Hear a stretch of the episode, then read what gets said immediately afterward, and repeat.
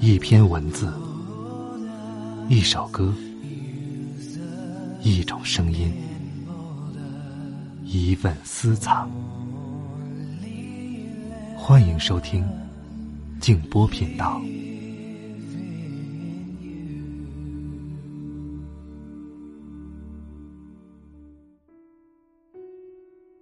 闲暇是人生的精华。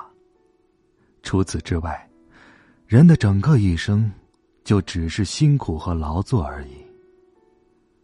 晚上好，朋友们，欢迎来到静波频道。刚才这段话来自叔本华的作品《人生的智慧》。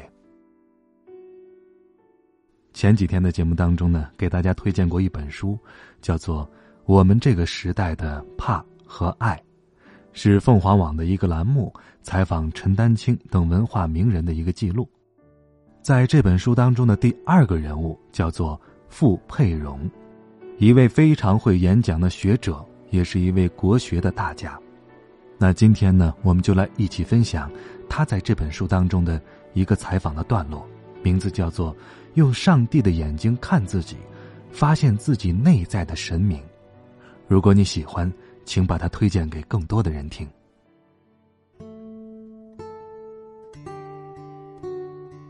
记者问：“你博客里引用了苏格拉底的话，没有经过醒察的人生是不值得活的。如果活着这个事儿还没想明白，一个人是没有办法活下去的。这种观念是不是属于虚无主义？”傅佩荣说：“其实不是，这个反省很正常。歌德就说过一句话。”我每天早晨起床，发现自己还活着，却不知道自己为什么活着，这是最荒谬的事儿。所以，他也想自杀。这个想法是对生命很真诚的态度。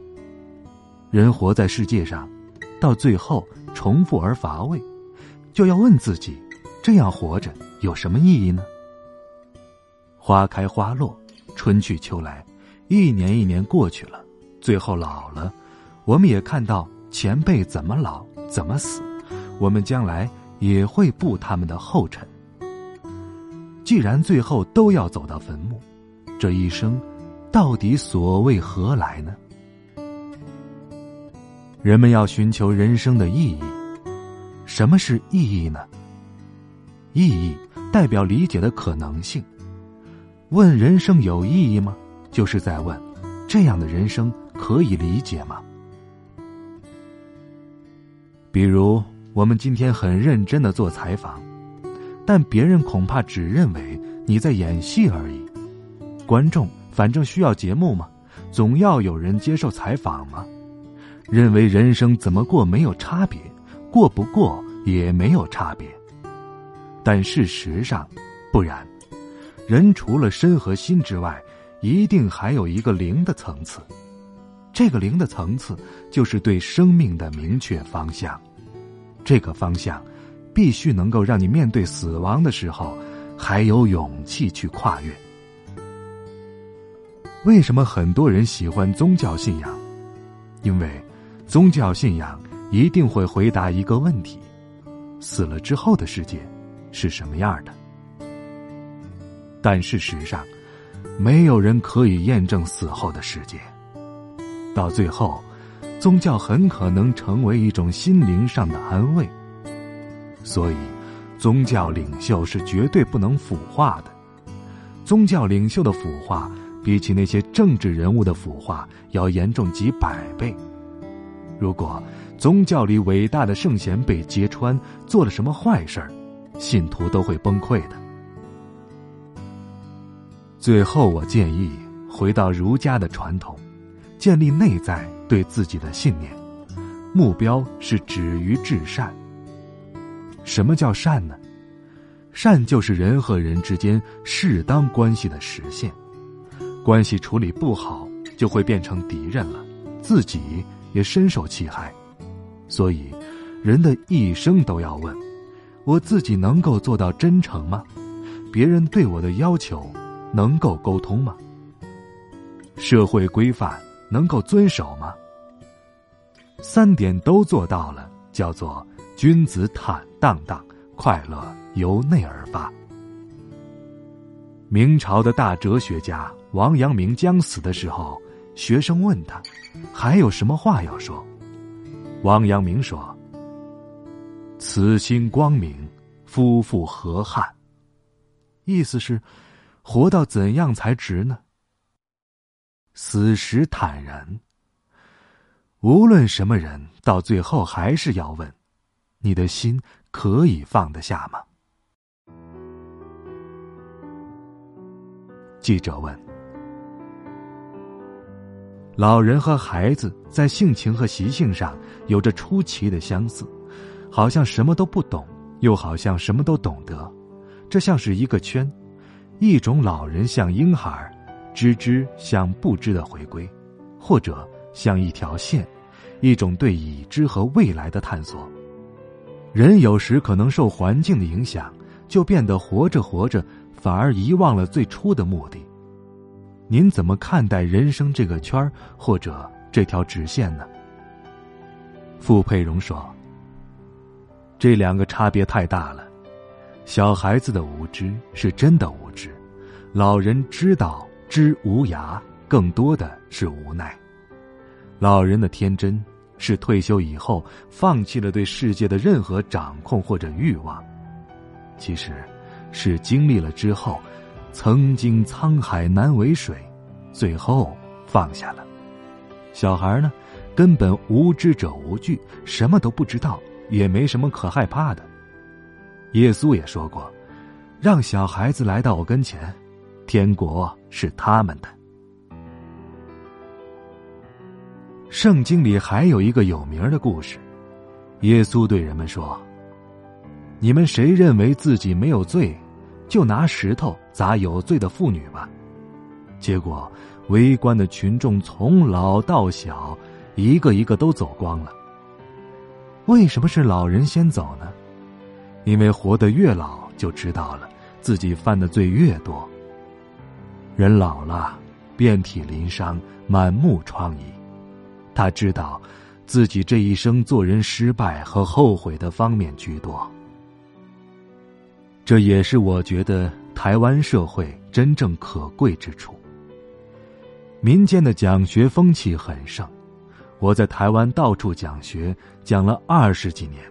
只要我一开课，很自然就来几百人，《论语》《孟子》。老子、庄子、易经、大学、中庸，一本本的上。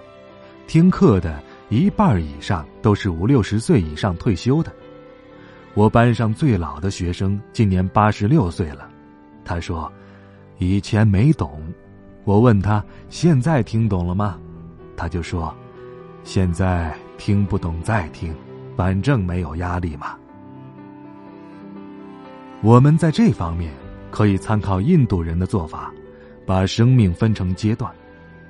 印度的文化就是把人的生命分为四个阶段，第一个阶段叫学徒期，二十岁以下；二十岁到四十岁叫居家期，结婚生子；四十岁到六十岁就退休了，叫林七期，住在树林里面；六十岁以上叫云游期。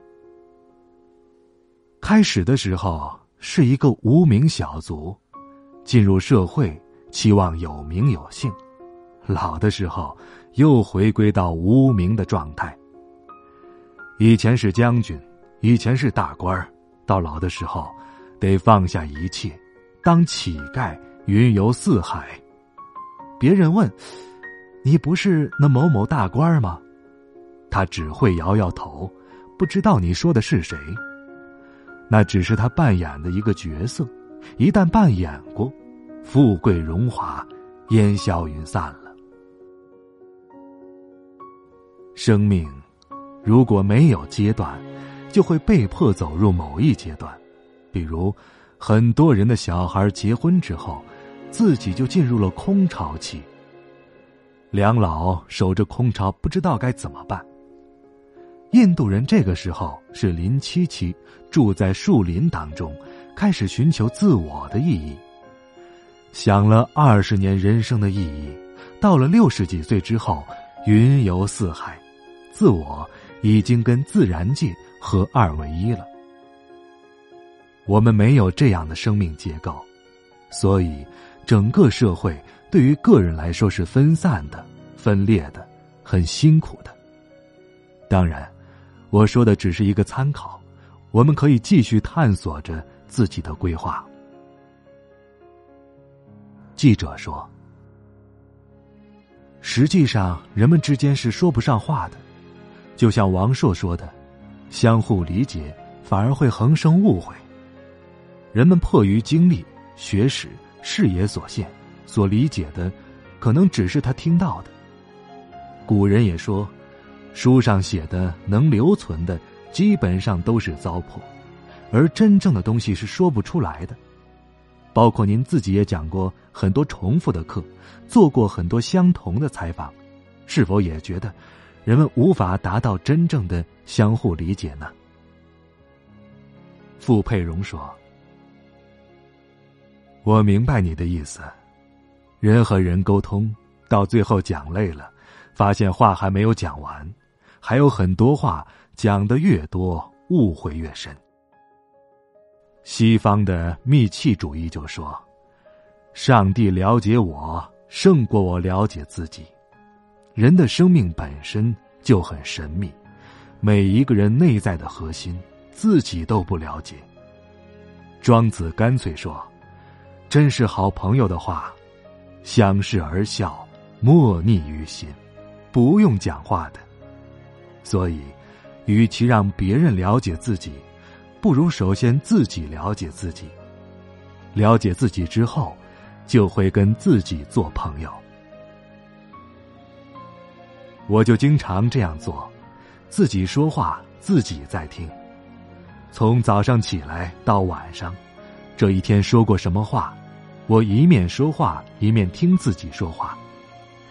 平常我们说话的时候，都是别人在听，自己没有听，而现在。我跟别人讲话的时候，自己听我自己说话，就会对别人说的话加以反应，从而调整下一句话。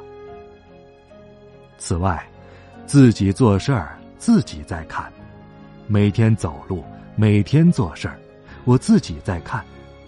经过一两个月之后呢，对自己来说，自己是透明的。我还没说什么话，就知道。这个话会有什么结果？我还没做什么事儿，就知道别人看到我做这件事儿的时候会有什么反应。中国有一句佛教徒的古话说：“不要用牛羊眼看人，牛羊的眼睛只能看到别人像牛羊的一面。你从上帝的眼睛看你自己，发现自己内在有一个神明，那就不一样了。”